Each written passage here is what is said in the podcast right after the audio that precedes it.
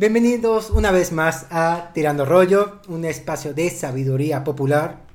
Si bien la temporada ha avanzado con muchos invitados buenos, invitadas buenas que nos han traído grandes mensajes. Invitadas buenas. Invitadas buenas. Este episodio no será la excepción. Antes de presentar a nuestro nuevo invitado, vamos a preguntarle al crew cómo está. ¿Cómo estás, eh, Penny? ¿Cómo estás? Ah, pues muy bien, terminando la semana con un viernes de lo que era aquí en Tirando Arroyo. ¿Y tú cómo estás, Alex? Ah, yo muy bien. muy, muy breve, muy breve. me gustó esa parte, viernes de lo que era en Tirando Rollo, me, me gusta esa frase, eso va a ser como nuestro nuevo hashtag, ¿no? Este viernes de lo que era en Tirando Rollo. Eh, muy bien, me, me, me, da mucho gusto, este, cada, cada vez que sale un nuevo episodio, eh, las personas que siempre me están comentando sus opiniones de, de, los episodios, primero empezaban diciéndome, no, pues mejora esto y esto, y luego, oh, ya mejoraste esto y esto, y ahora ya cada vez, y ahora, desde el último episodio que salió, me dijeron todos, ah, muy buen episodio, excelente. Lo no, lograste. Los felicito y nos felicito, y me felicito. Ay, qué bonito, qué bonito. Pues queridos amigos, querida audiencia, el día de hoy tengo el placer, el grato honor de, de estar junto a mí, junto a mi izquierda, un gran actor, un gran amigo. Jorge, un placer tenerte en este espacio. Es un honor que nos puedas compartir lo que sabes. Eh, ¿Cómo estás? Apenado por todo lo que acabas de decir.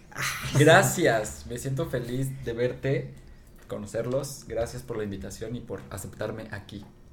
Y bueno, eh, ahorita mencioné que Jorge es un gran actor, pero por favor, este, ¿podrías decirnos una pequeña introducción tuya en tus palabras? Ay, pues soy actor. Listo. Nada. sí, tirando rollo. tirando redes zona. eh, pues sí, soy actor. Llevo ya 10 años dedicándome a esto. Trabajando de teatro independiente. eh, echándole ganas. Buscando. Si no hay trabajo, lo genero. Y así. Así estoy feliz. Así que, querida audiencia, si necesitan a un actor, aquí está su gallo. Así es. Y pues bueno, el tema de, de, de hoy, amigo, además de, de, de tu gran currículum, eh, pues tú lo acabas de mencionar, tú eres actor de teatro, ¿no? Así es. O te especializas más en teatro, aunque también haces cine, ¿no? Hago muchas cosas, ya te contaré poco a poco. Poco a poco. Conforme progrese el programa. Exacto. Pero tu especialidad es el teatro. Así es. Eh, querido amigo, ¿podrías decirnos a nosotros eh, cuál es la situación del teatro actual o cómo, cómo está viviendo la era del teatro hoy 2022 en Ciudad de México? ¿Cómo lo ves tú? México. Lo veo eh, complicado eh, específicamente a lo que me dedico yo, que es el teatro independiente, en donde un productor busca invertir, confiar su dinero en un equipo de trabajo, su dinero que lo saca de su trabajo uh -huh. o de cualquier otro medio que no es una beca, que no es un apoyo del gobierno, que no es nada de empresas, ¿no? El, el mismo dinero que el productor busca, a ese teatro es al que yo me dedico con la confianza de un productor, un director y un equipo de trabajo, sacamos adelante nuestros proyectos y sí es difícil. Porque no somos estrellas, no salimos en la televisión y es muy complicado eh, buscar a un público.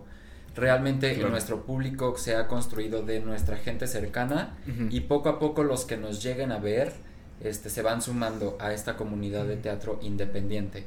Eh, es difícil, es complicado, pero es mucho, muy satisfactorio, porque nos damos el permiso de presentarle a la gente lo que nosotros queremos que ellos vean, ya sea pues un contexto social o, o algún mensaje que queramos dar, primeramente social, ¿no? Llámese drogadicción, llámese este pues como relaciones tóxicas, dependiendo mm. lo que queramos, este lo buscamos. Incluso hacemos comedia y pues también para, para que el público busque un fin de semana de quitarse todas las cargas que traemos en la semana y, e irse a divertir con nosotros está padre. Eh, bueno, perdón, este, solo iba a mencionarles. Por ejemplo, es muy bonito lo que dices de la acción social, pero te pregunto, Alex, te pregunto, Penny, ¿cuándo fue la última vez que fueron ustedes al teatro? Este, ah, pues, ¿qué horas? No, no es cierto. este, ah, ah, sí, ah. Yo voy a entrar justo a esa pregunta porque es muy difícil la, la, la, el tema de la audiencia Yo la última vez que fui al teatro, yo creo que, bueno, fue antes de la pandemia, entonces ya de entrada, pues tres años, ¿no? este, esa fue la última vez que, yo fui al teatro, no, no exactamente hace tres años, pero sí fue hace muchísimo tiempo. Te quería preguntar a ti esta parte donde tú crees que siempre ha sido así este problema con la audiencia del teatro, o si esto es algo más nuevo, y porque al final de cuentas es, es, es muy problemático, porque hacer teatro, justo lo acabas de decir, sale caro. Y luego querer este, ahora sí que es una inversión que necesitas tener de vuelta con la audiencia y al final de cuentas si la audiencia es, es difícil conseguirla, sale también muy caro, muy difícil tener la misma audiencia. ¿Tú crees que esto ha sido algo nuevo, algo que ya llevaba pasando? ¿Cómo crees que terminó esto? Eh, solo Penny, ¿hace cuánto que no vas al teatro?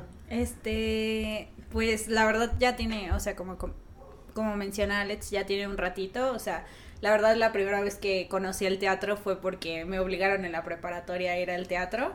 Y creo que es una muy buena acción porque la verdad el teatro es una experiencia muy bonita. Y, y yo quisiera ir más al teatro, pero a veces es un poco complicado porque cuando priorizas tu dinero como para otras cosas, como que siempre la parte de la cultura queda como relegada, o sea, y pues no sé, o sea, eh, yo creo que fue hace como más de 3, 4 años que fui al teatro, pero voy a volver. Vamos a volver. Vamos a volver. Sí, vuelvan. Eh, sí, estamos en una sociedad que la cultura lo tiene en último término, porque yo soy una persona que cree que si en las escuelas empiezan a implementar arte, se va a volver un hábito eh, sí es algo que, sobre todo en los que trabajamos haciendo teatro o teatro independiente, eh, porque pues sí, no, no tenemos ni esa costumbre tan siquiera también de leer, ¿no? Como sociedad, entonces creo que ese es el error y sí viene de mucho tiempo atrás. Eh, la gente lo que quiere ver es grandes espectáculos que aunque de contenido no tengan nada, pienso yo, no es por por menospreciar el trabajo de mis compañeros, porque tengo muchísimos amigos haciendo comedia musical, teatro comercial, pero eso es lo que los grandes productores de México invierten su dinero porque saben que es redituable. Entonces contratan a las estrellas de televisión, a los cantantes, que saben que les va a llevar gente.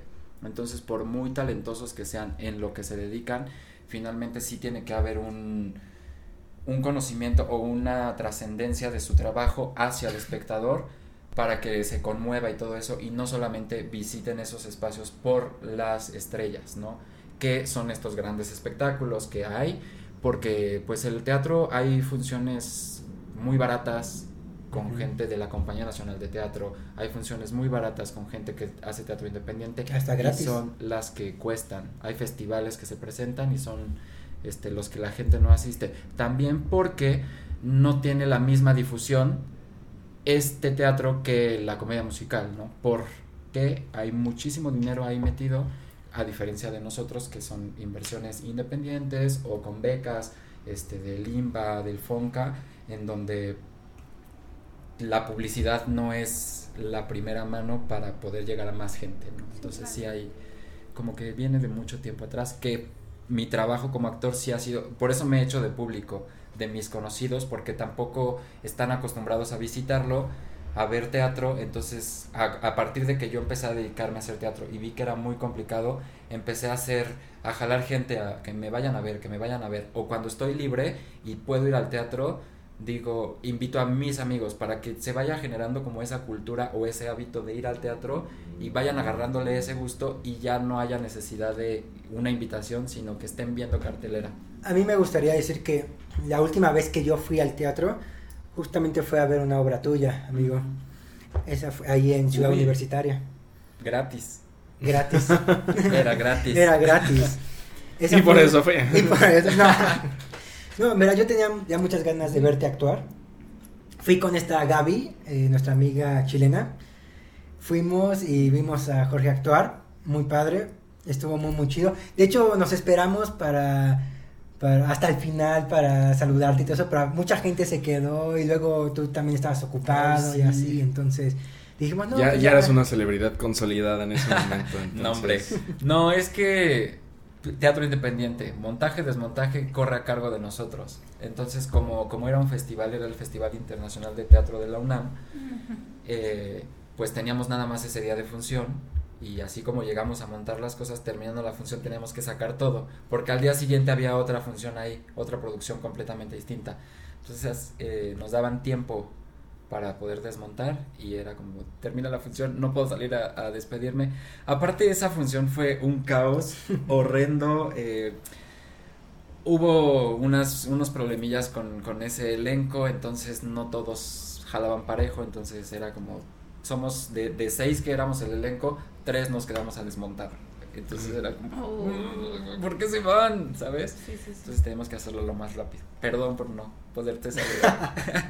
no, no te preocupes, no lo tomé personal. Muy bien. Pero, por ejemplo, ustedes chicos, si ahorita pudiesen ir a una obra de teatro, o sea, sean francos, ¿a qué tipo de obra irían ustedes como espectadores? Sí, y, ahorita que estabas mencionando, iba a poner de hecho de ejemplo esa obra a la que quiero ir, hay una que está, que es con Daniel Jiménez Cacho, que se llama Network, y desde que la vi anunciada justo fue el mismo actor que dije, ay, qué buena onda, tengo ganas de ir a verla, ¿no? Pero de pronto agarro y digo, ay, ¿qué otras obras de teatro hay ahorita que está terminando la, la pandemia, ¿no? Y tristemente a mí sí me habían jalado así eh, ir al teatro solamente si eran obras de teatro donde este tenían a grandes actores. De hecho, no me acuerdo cuál es el nombre de los actores de la última obra de teatro la que Verónica Castro. Pero Julio Bracho. Tampoco era Verónica Castro. pero era, ahorita busco googleo a los dos actores que estaban. Eran sobre una empresa de comunicaciones y eran o sea, la obra era nada más entre ellos dos, ¿no? y fue en el teatro que está ahí por Miguel Ángel de Quevedo antes de llegar a Coyoacán. Eh, ah, en el Veracruzano, ¿no? Mm, no. Este, y antes de esa, la eh, otra que he visto es un, era una con Damián Alcázar, que entonces también justo es muy feo porque me acabas de hacer consciente de que digo, ah, oh, nunca consumo así como que digas, ay, teatro local o algo así. Y pues es triste, o sea, es, es un poco triste. Que... Pues sí, realmente también es aventar una moneda al aire cuando consumes ese tipo de teatro, porque también como es Mm. sencillo, entre comillas, hacerlo, cualquiera lo puede hacer. Entonces cualquiera invierte su dinero, jala a sus amigos y muchas veces si confías en una obra y entras y eh, de pronto dices, chino, O sea, me metí para esto, híjole. A, mí me pasó una mala experiencia de... Mira, de hecho, yo antes tenía la costumbre de el día de mi cumpleaños, yo me, yo me regalo usualmente un evento el día de mi cumpleaños. Entonces, por como por tres años consecutivos me regalé obras de teatro. Una fue en el Lunario, que fue la de La vida es sueño, de Calderón de la Barca, que bueno. Por si alguna vez soñamos. Por si alguna vez soñamos. Y pues bueno, la verdad es que era en el Lunario, una obra del siglo de oro español que ha trascendido hasta esta época, pues la verdad, pues esperaba una producción bastante grande y así fue. Realmente fue una producción donde hubo inversión, ¿no? Y hubo otra en la que fui a un, al foro Shakespeare a ver una que se llama La Lección. Eh, igual corrió por Ticketmaster, pero fue muy barato. Y ya, pero fue una producción pequeña, lo noté. Y, pero la última a la que fui fue una que se llamaba Pinche Amor, así se llamaba. No sé si la llegaste a oír. Pero yo fui con unos amigos. Se ve, eh, la, leí la sinopsis y se veía muy chida, le dije, vamos acá. Fuimos y no, no, no, en verdad, yo veía la cara de mis amigos, estaban con, con una, una jeta de, ¿por, qué me trajiste a ver esto? ¿Qué, ¿Qué estoy viendo? Neta, con todo respeto a esa producción, si nos están viendo, dije los quemé ya, pero este, pero vayan a verla. Pero vayan a verla. Ya mejoraron. Ya mejoraron. eh, pero mis amigos están como, no, este está horrible, súper predecible era como no manches, este, muy ex, ellos decían muy exagerada la actuación, no me la creo y así, ¿no? No te enojes. No te, ah, no, te, enojes. actuación fea. la arruinaste, Peter, arruinaste el teatro. Por ti el teatro está muerto. Entonces, solo quiero decir, entonces sí es como lanzar una moneda al aire. Exacto. Porque esa obra fue como lanzar una moneda al aire pero quisiera hacerte este comentario, ¿sabes? Es que lamentablemente con muchos productos independientes, por más lejos que lleguen, por ejemplo, yo creo que ir a la cineteca es igual, ¿eh? Es una moneda al aire. A mí me han tocado ver películas bueno, sí. muy malas en la cineteca, aburridísimas. Pero es que también existe el otro contraste, porque me acabo de acordar de otra obra de teatro que he visto en el teatro que está en Santa Catarina, que era, una, era un boleto de creo que como 50 pesos y era una obra de no, no, no sé si de baja producción, pero pues no tenían así una escenografía muy producida ni historias súper complejos, que era, y era la obra de El Avaro, de este Molière. y, y, fue una, y, es increíble esa obra, o sea, hasta la vi con mi familia, bueno, la vi con mi mamá y dos tíos, y hasta la fecha, o sea, tiene como, yo creo que unos 10 años que vimos esa obra. Y hasta la fecha, cuando nos reunimos, recordamos esa obra de lo, de lo increíble que, que, estuvo, ¿no? Y fue un boleto de 50 pesos, así que dices, wow, de los mejores 50 pesos que he invertido en mi vida. Y también, pues me ha pasado que ves muy, cosas muy buenas, ¿no? En la cineteca. Entonces, pero genuinamente ahorita que dijeron eso de echar una moneda al aire es verdaderamente cierto. Pero entonces tú ¿Tendrías algún tip para decir así como de cómo identificas que estás este, ajá. Eh, ahorita redes sociales es algo que está muy en auge. Eh, si ves el elenco, yo sí diría googleenlo o vean las redes sociales y vean su trabajo. Porque solo así se van a dar cuenta si sí son actores o es una producción este, que quiso aventarse a producir la obra y así. Eh, a mí me ha pasado eh, estuvo muy de moda hace como de unos años hacia atrás el formato breve, tanto teatro en corto, microteatro y art house. Este, y lo mismo pasaba. había obras muy buenas, había obras, a pesar que el formato es corto, este, sí había momentos en los que de pronto yo decía, chin, ¿por qué entré aquí? Y los que trabajábamos ahí teníamos la libertad de entrar a los foros.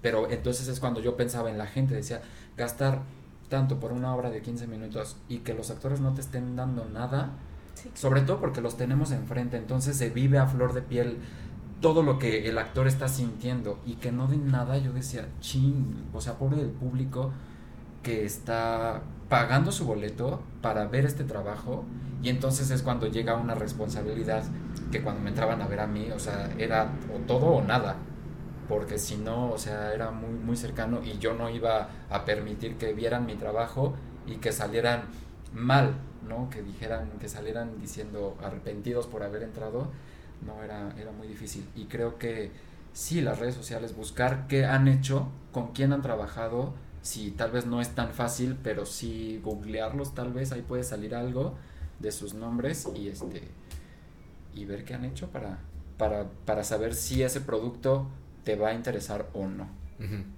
Pues yo afortunadamente a todas las obras de teatro que he ido, me he ido con buena experiencia. Este, la que más recuerdo y bueno, que quisiera entrar como en este tema es una que se llama Antígona, la vi en el teatro de, de la UNAM, que no me acuerdo, el teatro universitario. Y justamente... cuánto? Uy, eh, eh, o sea, es como... como... 2017? Ajá, sí, sí, ya tiene, o sea, pero es una muy buena obra y creo que mi parte favorita fue como esta parte de la interacción, porque bueno, retomando un poco como la historia de Antígona, pues la meten a un juicio, este, pero ella está abogando porque su hermano, este pues lo están acusando por algo, ¿no? Y ella dice, no, pues es que él hizo lo que creyó que era bueno y yo creo en él y por eso estoy aquí en este juicio, ¿no?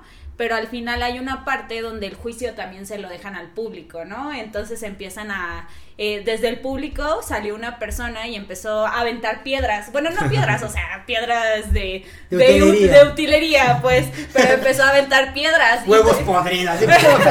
y pues todos nos quedamos de, güey, ¿qué pedo? ¿Qué está pasando? Que mi compañero, Entonces, pues, no sé, yo creo que eso es como, como que a veces sí falta como en el teatro, justamente como traspasar eh, la cuarta pared. Exactamente. Entonces, pues no sé, en tu experiencia. Es un tema, es un, es un gran tema porque no toda la gente está abierta a la disposición de aceptarlo. Yo cuando voy y empiezan a romper la cuarta pared y me empiezan a ver a mí, me salgo. Yo como actor me cohibo. Sí es, o sea, pienso y digo, no, ojalá que no me vaya a hablar a mí porque al rato que voy a... No. Y como actor, y puedo subir a, y solucionar de alguna manera, pero como espectador no siempre están con la apertura de recibirlo tan directo.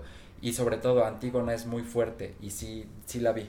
Era, era bastante interesante la propuesta que tenían, pero sí era directo. Entonces muchas veces eso puede incomodar a la gente y este pues puede salir como de no no me gustó porque me hablaron así o cosas así es lo mismo una moneda al aire y si bien manejado como en la obra este puede ser un buen resultado. Me imaginé como cuando vas en el micro y se sube el payasito y te haces el dormido para que no interactúe contigo. Así de, no, que no me habla a mí, que no me Yo también estaba como que sintiéndome con empatía con ese tipo de situaciones y pues sí, es una moneda al aire porque puede ser una experiencia muy buena, así tipo Disneylandia donde interactúa contigo el de Piratas del Caribe, ajá. O justo un payaso de pecero, ¿no? Entonces. o sea, no, depende mucho. Depende mucho. ahorita, amigo, eh, justo hace un momento Pene y yo veníamos escuchando algo sobre teatro y escuchamos sobre los microteatros, o bueno, o sea, esas obras de 5, 10 minutos, 15 minutos. No, es en 15, no, es 5 minutos. No. Ah, bueno, de 15, a 20. De 15 a 20, vale. Eh, versus las megaproducciones de una hora, una hora y media, etcétera, ¿no? Dos horas, no, no sé, ¿no? Eh, para ti, eh, ya mencionaste que estas obras de 15, 20 minutos, pues es una moneda al aire, puede ser buena producción o mala producción. Pero estas producciones largas, ¿tú crees que pueden estar todavía vigentes para que la gente neta vaya a ver obras. ¿Las, cortas? No, las largas. ahora, en el otro lado de la moneda. Pensando como un poco como, bueno, lo que decían en esta noticia es como que justo los espectadores ya no están dispuestos a estar tanto tiempo estáticos eh, viendo una obra, o sea, y la la ventaja del cine, digo, del cine del, de, del, teatro corto. del teatro en corto es como justamente que van moviendo los escenarios y eso le da más como dinamismo, ¿no? Entonces, pues, ¿crees que todavía las, eh, como las producciones largas tienen como efectividad en públicos actuales? Sí, eh, bueno, hay que mencionar primero el concepto del formato breve. Se generó y se hizo precisamente porque la gente estaba ausentándose a los teatros. Entonces, buscaron cómo crear el interés en la gente en ver este tipo de, o sea, volver a consumir teatro. Entonces, por eso se creó el formato breve. Eh, aquí llegó a México en microteatro, teatro en corto hizo el mismo concepto, Art House también. Y me pongo a pensar yo entonces, la gente no aguanta, o en en esta nota dicen, no aguanta una obra de una hora porque está sentado todo el tiempo, pero entonces van a ver tres obras de 15 minutos, o sea, 45 minutos, aunque te cambies de foro, si las ves, ¿no? Y es cuando surge la pregunta, ¿qué tenemos que hacer nosotros como producción, como actores, para que la gente se interese? Y creo que ahí viene mucho este, el trabajo del actor porque si, ah, si una persona, sea formato breve, sea formato largo, sea musical, está atenta, está pasando cosas en el escenario, los actores están dando su máximo emotivamente, físicamente, y están transmitiéndolo al público, la gente no se aburre. No se aburre, no hay manera que, que la gente se distraiga. Pero si empezamos a ver estas carencias en los actores que o, o tiene flojera o ya no, tuvo un mal día y llegó de malas y se peleó con sus compañeros y eso se empieza a reflejar en el escenario, es entonces cuando la gente empieza a moverse de su asiento y empieza a bajar y empieza a sacar el celular y ahí te das cuenta que entonces la producción no está bien.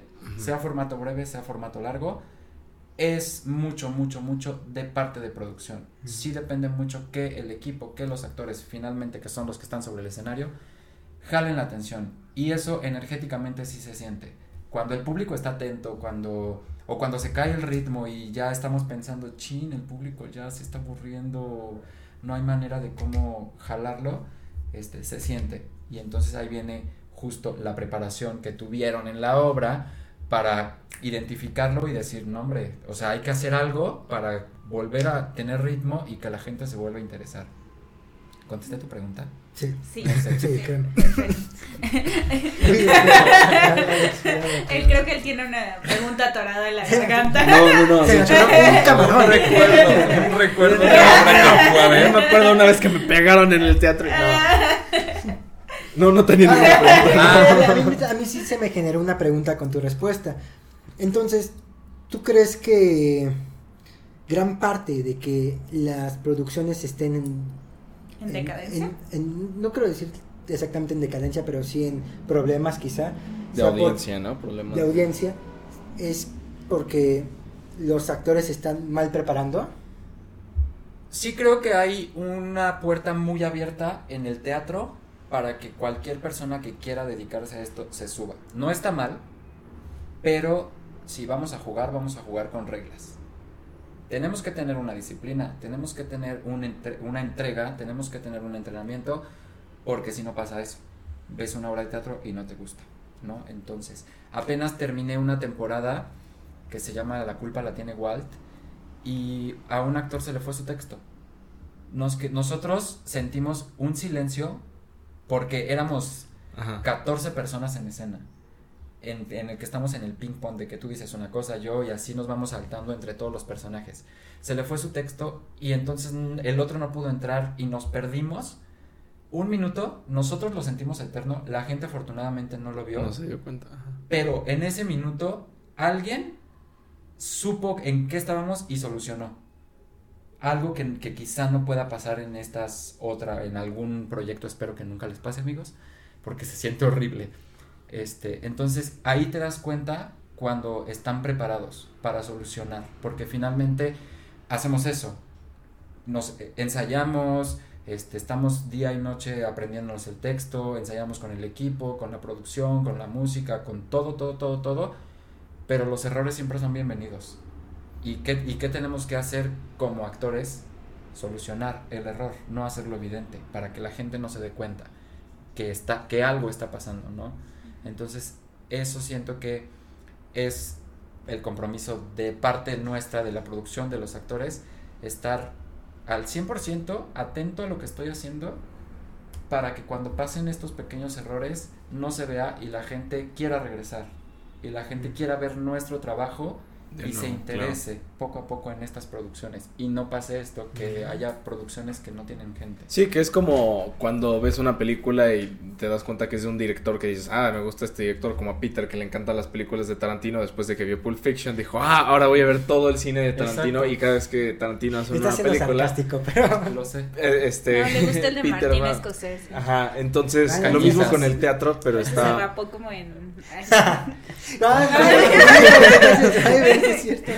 pero ya en serio, este que se usaba lo mismo con las producciones de teatro y se me hace una comparación muy interesante que yo no la había visto, ¿no? Que genuinamente puedes seguir a las producciones de teatro y decir, ah, es que yo vi justo como en mi casa, ¿no? Que vi la de Lavaro de Molière y pude haber, digo, tenía, era un adolescente, pero no se me ocurrió, pero pude haber dicho, ah, pues voy a seguir esto de compañía para que la próxima vez que hagan una obra, un grupo, pues este, vea su siguiente obra y su siguiente y su siguiente. Claro. Ah, claro, como hacerte una fandom de... Sí, de una producción, como te haces una, fandom de, de, justo de Martin Scorsese. de... Eh, pero, ¿ustedes tienen un crush de teatro de casualidad?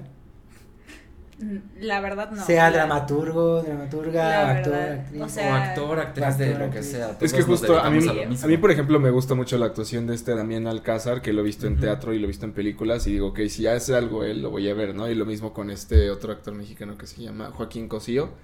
Él también lo he visto en teatro y lo he visto en cine, y digo, bueno, él si hace algo ya lo voy y lo sigo y lo, y lo veo. Yo creo que aplicaría lo mismo en teatro. No, yo, yo la verdad es que no, o sea, no, no tengo como un actor, una actriz. No, o sea, es que yo no soy como Teatrera. No, pues es que ya no. nos quedó claro que no te gusta. Ah. ¿Te gusta ver o te gusta hacer teatro? Patito, vente para acá. ¿Estábamos? Ah. No, pues no, o sea.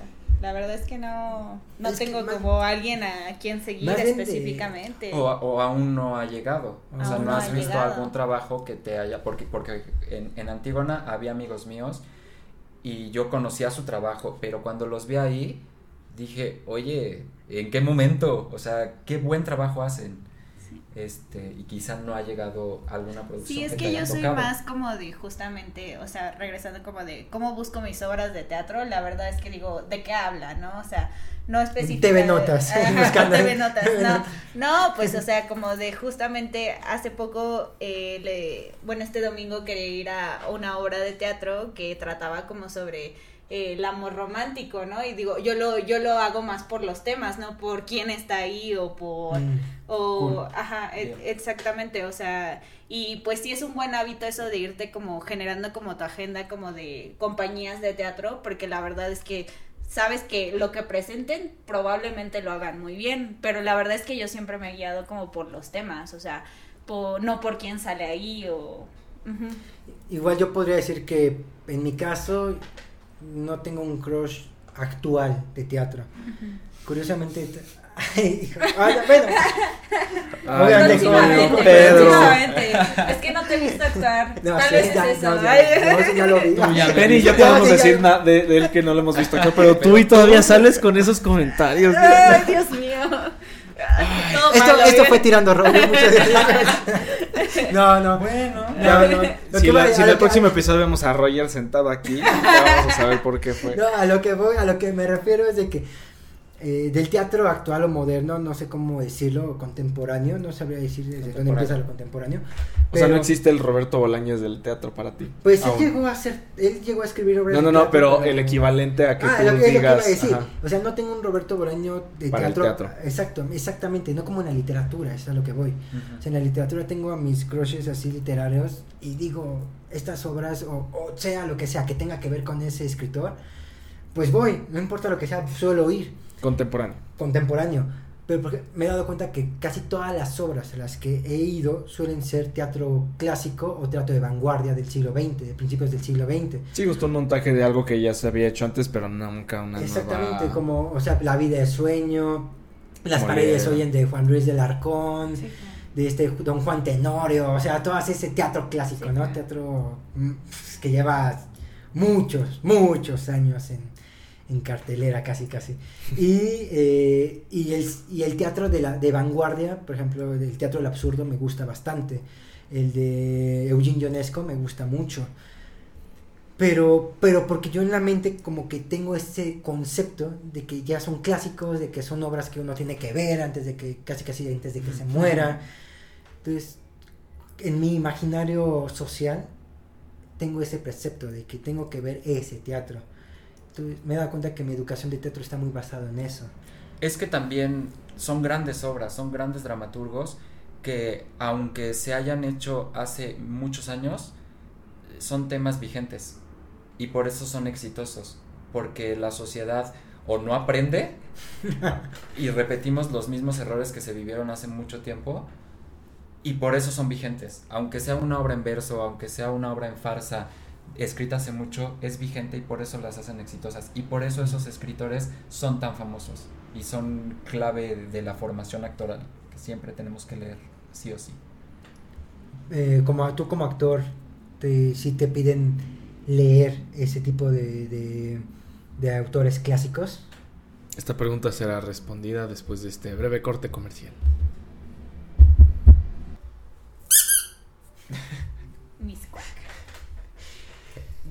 Bienvenidos, digo, aquí estamos de nuevo en Tirando Rollo, este espacio de sabiduría popular. Nos quedamos con nuestro querido invitado actor Jorge y eh, le pregunté hace un momento si como tal para en su carrera está obligado, obligado tal cual a, a leer mucho de ese teatro clásico de los, ahora sí que de los autores clásicos, ¿no? ¿Estás obligado como tal, a- como actor, a, a leer todo ese tipo de literatura? No obligado, pero sí. Eh, durante la formación hay diferentes estilos de actuación. Entonces hay estilo clásico y el la única manera de experimentarlo es haciendo teatro clásico. Claro. Entonces, sí nos dejan. Aparte, el teatro clásico lo, lo ven ustedes muy bonito, eh, muy bien dicho, pero sí lleva un análisis, análisis de las de los versos, este, cómo están conformados, este, su número de sílabas, qué tipo de versos son, porque también tienen una forma de decirse. Entonces, el teatro clásico, por muy bonito que se vea, no es fácil. Porque también a mí me pasaba mucho en la, en la carrera, eh, al hacer este justo la vida de sueño, eh, yo cambiaba una palabra y me hacía bolas. Entraba en blackout completamente. Y es curioso que ahorita digas que no era fácil porque creo que originalmente se había pensado para que fuera como fácil, ¿no? Fácil de memorizar, fácil de aprender en, en cierto sentido y ahora ya llegó un momento donde se más bien se convirtió creo que en una misma escuela, ¿no?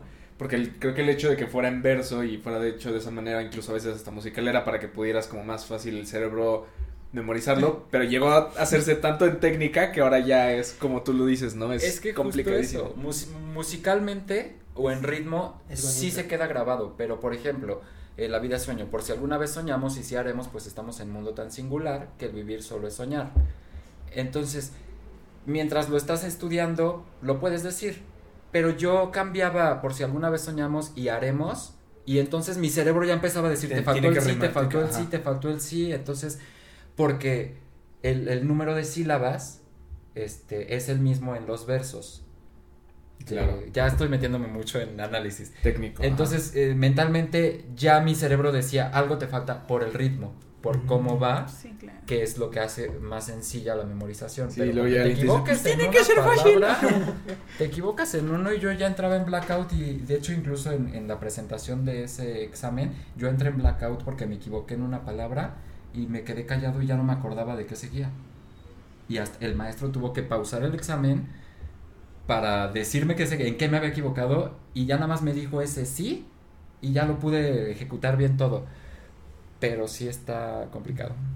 Sí es pues, complicado. No sé, ahorita me pongo a pensar. Anteriormente tuvimos a un cineasta, entonces el cineasta nos decía, la inspiración viene de muchos lados, ¿no? Este, y la pregunta que hacía mí, eh, el compañero Pedro es como de ah, eh, ah. después de los comentarios ah. después de que no es mi fan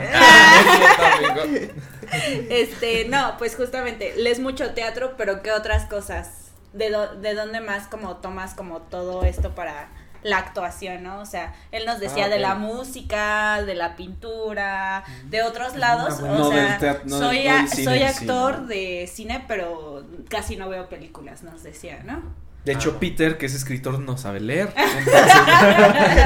¿Qué es un libro? Ajá. Este. A ver, ¿de dónde me inspiro? ¿Para qué? ¿Para, para, verse, para, ser actor o para.? Sí, para actuar, para, ejecutar, Para ejecutar. Ah. Pues depende mucho. Mucho, y esto yo se lo atribuyo a la técnica con la que yo me formé. Hay diferentes técnicas eh, para, para poder llegar a los personajes, diferentes grandes teóricos que pues implementan su técnica y de esa nos basamos. Eh, yo, yo inicié con la técnica vivencial de Lee Strasberg porque mi maestro así está formado. Este, poco a poco después empecé a encontrar otras técnicas que me facilitaban el llegar. No que Lee Strasberg sea mi inspiración para, pero sí me permitió conocerme para saber de dónde yo poder agarrarme este, para poder llegar a la emotividad, ¿no? Porque cuando uno está estudiando, entra con ganas de querer ser actor, pero cuando te enfrentas a encontrarte contigo mismo, es cuando vienen los bloqueos y no, no salen los personajes, sobre todo los que son más emotivos, porque pues es cosa que tienes que permitirte tú como persona para que, el, para que se transmita, ¿no? Y que se muestre en el personaje. ¿De qué me inspiro? Eh, dependiendo mucho la obra dependiendo lo que es. Hice una obra hace mucho tiempo que se llamaba Una noche más con mi otro yo, que el tema principal eran adicciones. Mi personaje era un adicto este, que dependía mucho del alcohol y de la cocaína, pero a la vez tenía su vida normal trabajando en una oficina. Y la única persona que le hablaba era su otro yo, que era la mala influencia. Y el inicio de la obra este, matábamos, o sea, si había como una cuestión física para que daba a entender que habíamos matado a la parte buena, ¿no? Como el angelito bueno, el angelito malo, este lo matamos y me quedaba solo con esta. Entonces toda la progresión dramática de mi personaje fue de ver a un chavo que le entraba duro al alcohol y a las drogas, a verlo completamente destruido, incluso hasta la muerte. Spoiler alert, creo que lo debería haber dicho antes, ¿verdad? Llevarlo hasta la muerte. Entonces, yo lo tengo muy lejano, muy lejano a mí, ¿no? Lee Strasberg se trata de lo vivencial, lo que tú has vivido, poderlo proyectar. Claro. Entonces, ¿cómo, ¿cómo hago esto? ¿Cómo me inspiro para ejecutarlo? Pues empiezo a ver a mi alrededor, observo, veo qué tengo y justo, justo, justo, justo en los momentos en los que yo iba a estrenar esa obra, un amigo mío muere por alcoholismo. Entonces yo ya, ya había visto un poco su progresión eh, de cómo le fue entrando duro al alcohol por su depresión y entonces ahí entendí que un alcohólico no es alcohólico porque solo porque le gusta el alcohol. Porque a mí me gusta, pero no soy alcohólico y puedo tomar y me la puedo pasar bien tomando. Sin embargo, él lo usaba por algo, por una carga emotiva mucho más fuerte que era su depresión.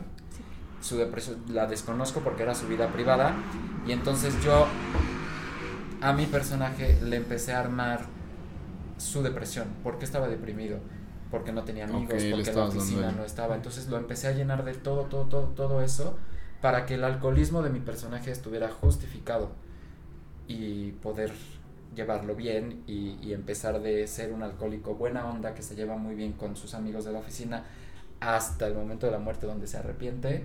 Spoiler alert, nuevamente.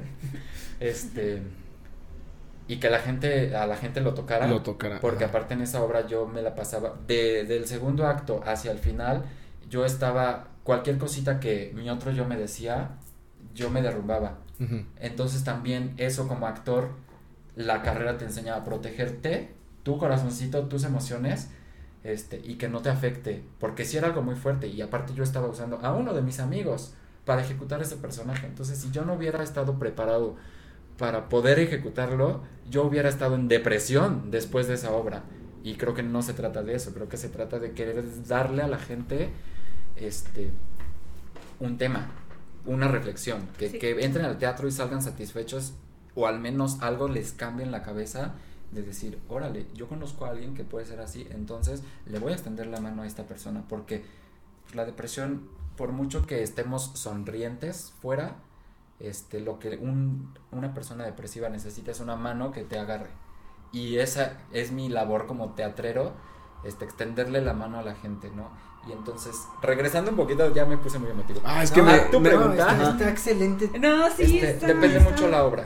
Depende mucho el tema que trate la obra, porque dependiendo de eso, yo voy a buscar cosas en mí y en mi círculo cercano o en ejemplos que yo conozca este, para, para poder inspirarme en eso y poderlo transmitir a través de mí y que llegue a la gente. Y entonces yo quería, ahorita con este comentario se me ocurrió la pregunta de, de qué opinas, porque antes de que llegaran ustedes estábamos platicando tú y yo acerca de que había tres tipos de actores, ¿no? Los que me dijiste, los de tablas, los, los de escuela existe lo que le llaman, por ejemplo, los actores de método, ¿no? Y hablan mucho del ejemplo de este, ay, del, del que acaba de ganar el Oscar, de ah, este, no. del que acaba de ganar el Oscar, este Joaquín Phoenix, ¿no?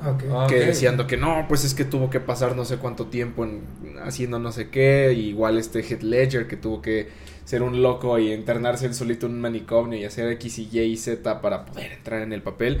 Y existen los otros actores que es como de yo, simplemente pues hago porque tengo la técnica y todo eso. Entonces, ¿tú qué opinas de que realmente sirva eso y qué tipo de, de actor entonces te consideras para poder entrar en un papel, ¿no? Porque justo acabas de decir algo muy importante cuando tú preguntaste lo de las inspiraciones, que dependen mucho del papel, ¿no? Entonces, ¿tú te considerarías alguien que podría ser algo como lo de este cuate Joaquín Fénix de decir, ay, si me, si me dicen que tengo que ser un loco con problemas mentales, pues me tengo que internar en un manicomio y justo usar camisas de fuerza diario y cosas así. O empezaría, ¿cuál es tu, cuál es tu opinión más bien sobre eso? Em, es técnica. Eso es la técnica, la técnica teatral de la que están formados, o bueno, de actuación en este caso. Eh, sí, actor del método es el que lleva el método de Lee Strasberg, con el que yo empecé a formarme. Eh, sin embargo, Lee Strasberg viene de estudiar con Stanislavski. Stanislavski tuvo a Lee Strasberg y a Stella Adler como alumnos y ellos hicieron dos escuelas en Estados Unidos. Eh, Actor Studio y la de Stella, no me acuerdo cómo se llama, creo que tiene su nombre.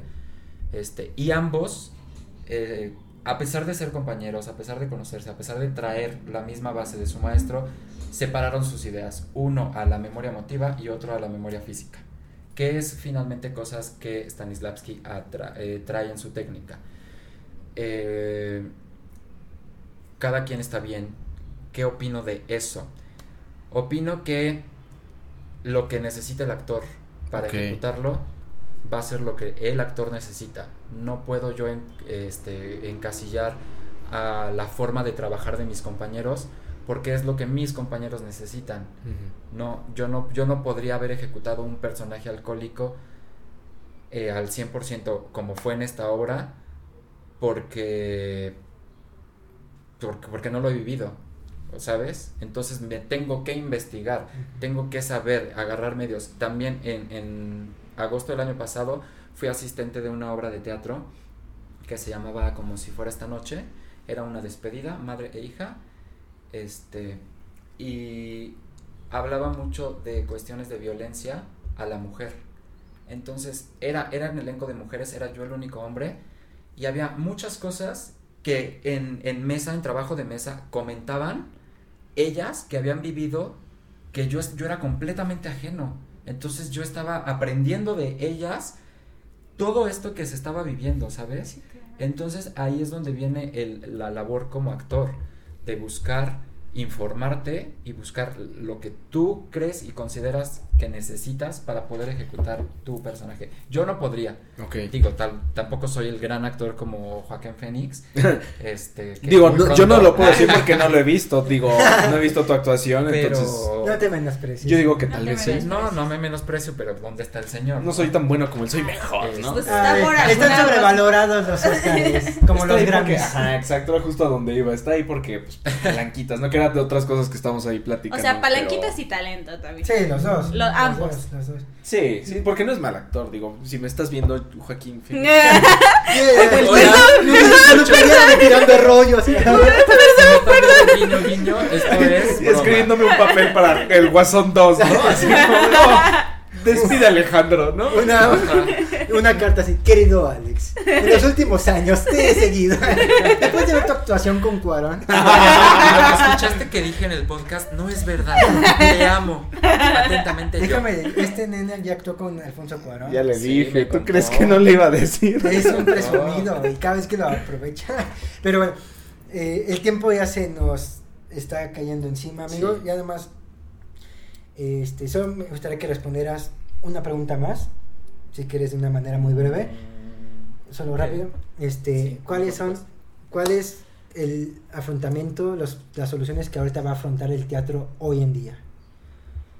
Mm, las soluciones. Soluciones que, me gustaría es que la gente consuma teatro, ya sea cualquiera que sea comercial, musical, lo que gusten, que lo consuman, porque solo así este, se va a generar este hábito mm. de ir al teatro cada fin de semana. Hay obras de jueves, miércoles a domingo, jueves a domingo. Los miércoles el Centro Cultural del Bosque está en promoción. Sí, que ni siquiera son este, caras, ¿no? 50 pesos, 70 pesos, este, los alumnos 30 pesos, bueno, los que son estudiantes hay muchísimas posibilidades. Y, es muy curioso que ahorita lo menciones porque yo varias personas lo dicen así como vayan al teatro y no es como que les estemos haciendo el favor diciéndole, no, la audiencia esté haciendo el favor de ir al teatro, sino que es genuinamente una recomendación que dices, oye, realmente es algo que te va a cambiar la vida, ¿no? Desde que vi esa obra de Molière, como que entendí, dije, por eso la gente te pide que vayas al teatro, no porque les estés haciendo el favor, sino porque es como de, realmente es una droga que de la que después no te vas a poder zafar, ¿no? Este... Totalmente de acuerdo. Y si encuentran obras, o quieras o no, te va a tocar de alguna manera. O te incomoda o te conmueve. No hay de otra. Porque el teatro está tan bien escrito que en algún momento de tu vida puedes desbloquear ese recuerdo que a lo mejor estaba bloqueado y decir, ay, yo viví eso. O conozco a alguien que está viviendo por esto y entonces ya lo ves reflejado y ya no lo no lo ignoras, ¿saben? Este, creo que creo que la sociedad está mm, como llevada a reprimir, reprimir emociones, ¿no? Desde niños chiquitos nos dicen no llores, este, y, y está bien llorar, está bien expresar lo que sientes. Y entonces cuando ves eso en ficción, sabiendo, porque también el teatro es una convención, o sea, sabemos que lo que estamos presentando no es la realidad, pero entramos en la convención de, que, estás en el tanto el espectador como los actores. Sí, verdaderamente. Entonces, por ahí dicen que somos los grandes mentirosos, los actores. Eh, que sí, pero no. Porque sí estamos trabajando con emociones, sí estamos confiando en mis compañeros, sí estamos en una ficción que en ese momento que se está ejecutando es verdad para nosotros. Sí, claro. y para el público que la está viendo. Creo que hasta tú lo mencionaste, Peter, una vez, bueno, eh, menciona, haciéndote referencia al cine, pero sucede creo que todavía más intenso en el teatro que una producción, es básicamente una familia, Mm. ¿no? Es realmente gente con la que dices, ok, yo podría estar viviendo contigo y si me dices mañana que te enfermaste, te, ahí voy a estar, ¿no? Es realmente, se vuelven, se vuelven, se vuelven tu familia, Sí y no. ¿no? bueno, una familia Eh, tiene muchas, solo- muchas, es- este, es es facetas, a ¿no? decir, tiene miren, muchas caras. este, yo, yo siempre he dicho Sí. que, que lo ideal sería que tu producción sea como una familia, que se sienta como una familia. Y sí lo decía mucho, de que es que debe ser así. por- pero, ¿sabes qué me hizo cambiar mucho esa idea? Saber que la familia también es tóxica. También, es- también. Pero sonará chiste. Pero la serie de The Office me ha hecho cambiar esa idea. Wow. Porque me he dado cuenta que realmente no es así. Ah, Por más que este Michael intente Que sea una que sea familia. una familia. Bueno, pero eso es Pero ficción, es que ¿verdad? está forzando las Pero es cosas. que, esta- es que también la producción a veces llega O sea, tú en una ¿Sabes producción de cine da? te gusta. ¿Sabes cuándo se da? ¿Tú en una producción de cine como director mí- te gustaría ser Michael Scott? O sea, no, no, no, para nada. No, para nada. Michael Scott que- es la es que es parodia de lo que que no debe da. ser de como jefe. Bueno, o sea, a veces, o sea, o sea, es que él está extrapolado, es un personaje muy extrapolado. Pero a lo que voy es de que, ya para ir cerrando este tema, este, eh, al decir que es, es bonito sentirse bienvenido, que sea todo grato, que, que vayas a trabajar con gusto. Sí, Esto claro. se refiere como una familia, que haya la confianza. Pero me he dado cuenta también que cuando es chiquita la producción, a veces sí se puede, ¿eh? y porque también cae muchas veces que la producción son tus amigos. Sí, Pero claro. cuando ya te toca trabajar con gente que jamás has visto, que es la primera vez que conoces, y te toca una de que tú estás acostumbrado a que tú AD tu amigo, eh, bueno, yo hablo en el cine, por eso digo AD, que tu AD sea tu amigo y que te entiende y que tú necesitas un cigarrito cada 10 minutos, pues lo entiende tu amigo, pero ya cuando estás con una AD que solamente se puede, hay un, después de grabar 4 horas hay 10 minutos para fumar y tú, y, y tú no estás acostumbrado a eso, entonces ya tu, tu tío ya te cae mal, Ya entonces... choca, sí. Es a lo que voy. Conforme las producciones se van haciendo más grandes, igual que, que pasa con las familias grandes, pues algunos te van a caer mal. Pero bueno, este, amigos, este, ¡Qué corte! Yo iba a decir algo con respecto a esto, pero está Pero- no, es que- dilo, dilo, di- adelante. adelante. Es que justo es el, o sea, no es que forces las cosas, es que se da y no necesariamente se tiene que dar con todos. Aunque estés en una producción grande o una producción pequeña, este, si Se nota, ¿no? se vibra igual, el compañerismo se da.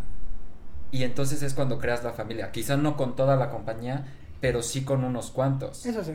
¿no? Entonces creo que eso es lo que yo puedo rescatar de estas producciones, sobre todo en la última producción que estuve, éramos 14 en una obra y, y repetíamos 6 en otra, más otros tantos. Y de todos ellos nos llevamos bien todos. Todos, todos en, como producción nos llevamos bien. Sí, nos, eh, el productor nos ha regañado, sí de pronto od- nos odiamos todos, pero de todos nos llevamos bien. Y solamente seis hicimos un equipo, un grupito muy cañón que estos últimos días hemos, hemos salido, hemos ido al cine, hemos ido al boliche, Ajá. ¿sabes? O sea, no, no necesariamente tenemos que incluir a todos. Se da. Que, que es curioso lo que mencionaste porque en The Office genuinamente creo que terminó a principios, la serie terminó a principios de la década pasada Sí, y a la actualidad el elenco y el crew se sigue llevando como si fueran una familia. eso es verdad. Entonces, Mm, Bueno, pero O sea, no creo que lo acabas de mencionar No porque quieras que todos estén aquí, Ajá, ajá. van a estar los que tienen que estar. porque creo que cerrando también en esa parte, pues ahí también te das cuenta de si una cuando una producción es buena o mala, ¿no? Porque mencionaste también siendo cara o siendo barata la producción, a la hora de verla te das cuenta si hubo una buena realización y muchas veces no se trata del dinero que se le metió a la No, producción, sino nada. simplemente del la conexión la entre conexión que hubo Exacto. entre el es trabajo. que finalmente es lo mismo. Eh, digo, perdóname, no, no es lo mismo. Finalmente es lo más importante, el trabajo del actor. Porque si, pienso yo, si vas a una gran producción que tiene mucho dinero invertido y empiezas a ver, ay, mira qué bonito se ve el fondo de allá de la luna. Ay, mira, las luces de aquí quedaron Sí, bonitas. claro. Es que el equipo, de, el, act- el actor no te está Sí, dando lo que tiene que dar. Pienso yo. No sé, habrá, habrá ideas distintas a las mías, claro que está y son respetables.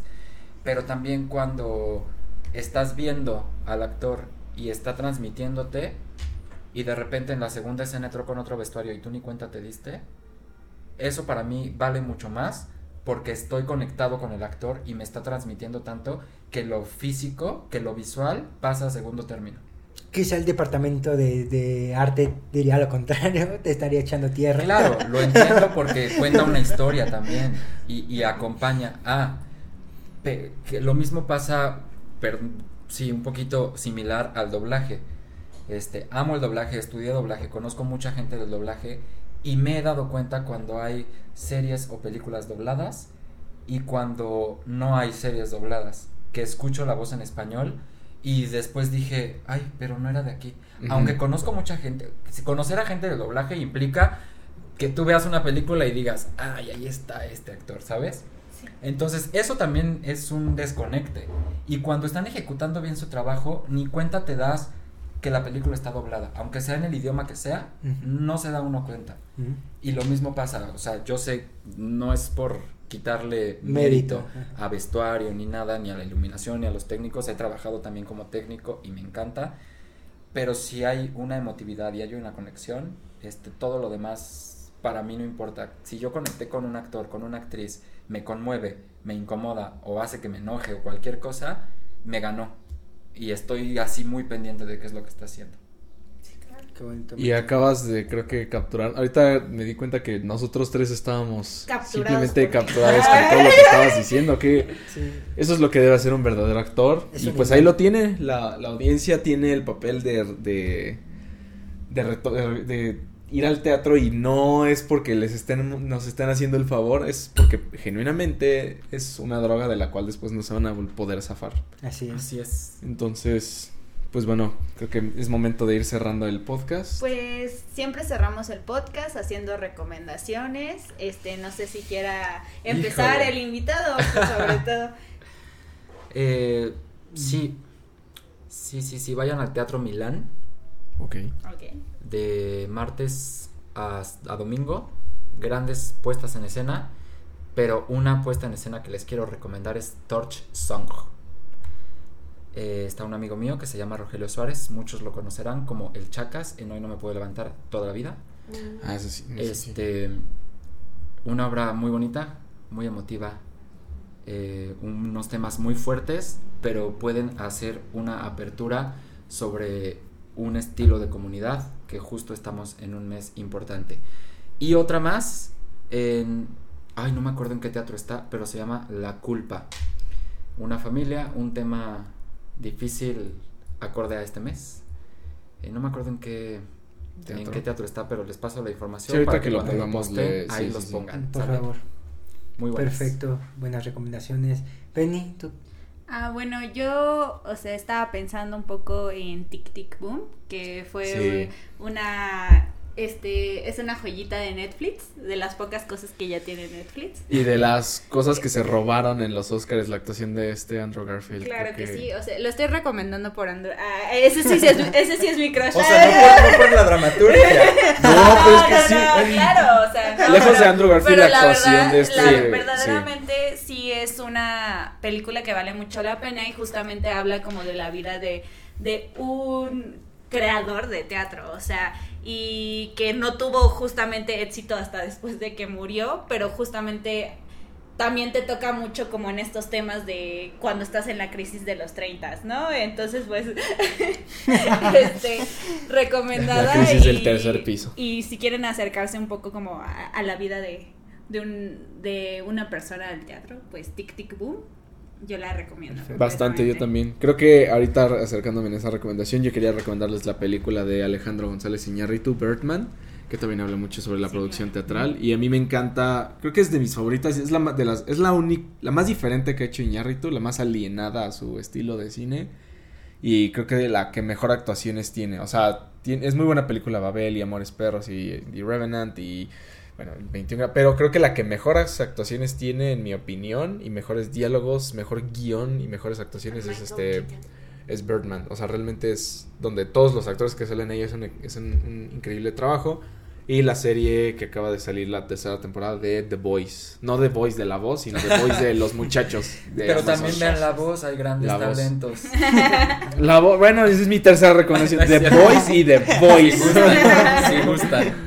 No, de, y Peter.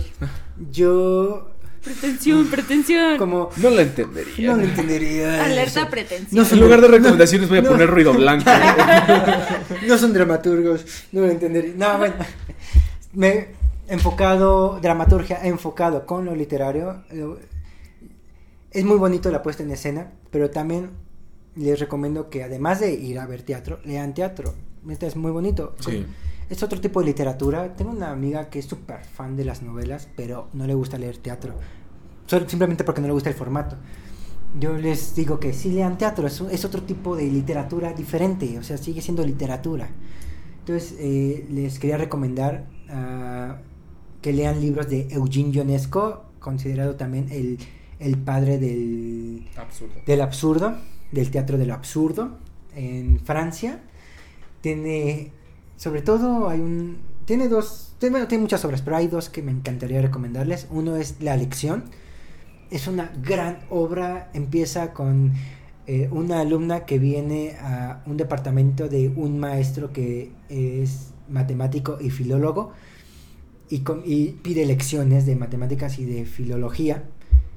Y a partir de, o sea, ella llega casual a su departamento para tener lecciones y las cosas poco a poco, escalón por escalón por escalón, se van a ir trastornando a cosas muy bizarras. Entonces, No me sorprende. eh, léanlo, es un libro que tiene mucha crítica social, mucha crítica eh, por muchas partes. Eugene Ionesco. Y eh, lean a García Lorca también. Ah, es, sí, es- es un García gran Lorca. dramaturgo. Ahora, hablando García entonces de lectura de teatro, también recomiendo a Molière. Ah, entonces yo, bodas de sangre. Bodas de sangre es muy- O la casa de Bernarda, la casa de La Bernarda. casa de Los empeños fue una- de las primeras que vi Es en teatro. Y hace un momento yo, solo ya para Sí, cerrar, adelante. hace un momento yo me estaba distrayendo en el celular porque estaba buscando una fotografía que quería, se las vamos a mostrar también en vivo. ¿De qué? Mira nada más. Era nada más para que ¿Qué? Ah. Ay, perdóname, tengo mala memoria, amigo. Yo también, los dos, o sea, Es creo que nos vimos. ahí están ellos dos. Y estamos No ahorita recordaban. en el lobby. Yo- Estuvimos como una hora platicando y en ningún momento ninguno de los dos Y yo, el estábamos teatro, de. actuar. Actuar. Frente Es que en ese momento eras otra persona, estabas en otro papel y. ah. Estaba, estaba buscando esa foto porque sabía que existía donde la evidencia de que, papel de que ya se conocían. Pues bueno, Entonces, este, Penny, ¿conoces nuestras redes? ¿Las puedes recomendar? Tú las tienes escritas. Yo las tenía escritas, pero. Ah, si no. este, Tirando ro- eh, Arroba tirando ro- por- te las dije porque yo no me las recordaba y Peter ya me sabía que las había dicho mal, entonces nadie sabe las redes. Siempre decimos mal las redes sociales. Este, no, a ver. Yo, en Twitter somos arroba tirando guion bajo rollo podcast. En TikTok y en Instagram somos arroba tirando rollo podcast. Y en YouTube y en Facebook solamente somos tirando rollo. Este, a mí me pueden encontrar como arroba aldirribe en, en Twitter y en Letterboxd. A mí me pueden encontrar en Facebook y en Instagram como Peter, ya saben la pena más. Peter, Peter-Dharma. Ah, Ah. a ver, Penny. Este, Mariana Isabel 2126. este, por favor. Eh. Instagram, Twitter y Facebook como arroba es Jorge OF. Así de sencillo me encuentran. O Jorge Escalante, voy a aparecer. Y les quiero pedir que sigan una página de una compañía que creó Claro. una amiga, donde soy parte de la cabeza y estamos creando teatro y dándonos trabajo a nuestros compañeros y llegando a ustedes como Resiliart. Re 5 y Liart. No, genial. Y así nos encuentran. Pues ya saben dónde buscarnos a todos. Por favor, síganos. No se les olvide eh, compartir, darle like, suscribirse a este precioso canal donde cada semana les traemos un poco un espacio de sabiduría popular. Amigos, esto fue Tirando Rollo. Este fue nuestro invitado Jorge y fue un placer tenerlos en el programa de hoy. Chao.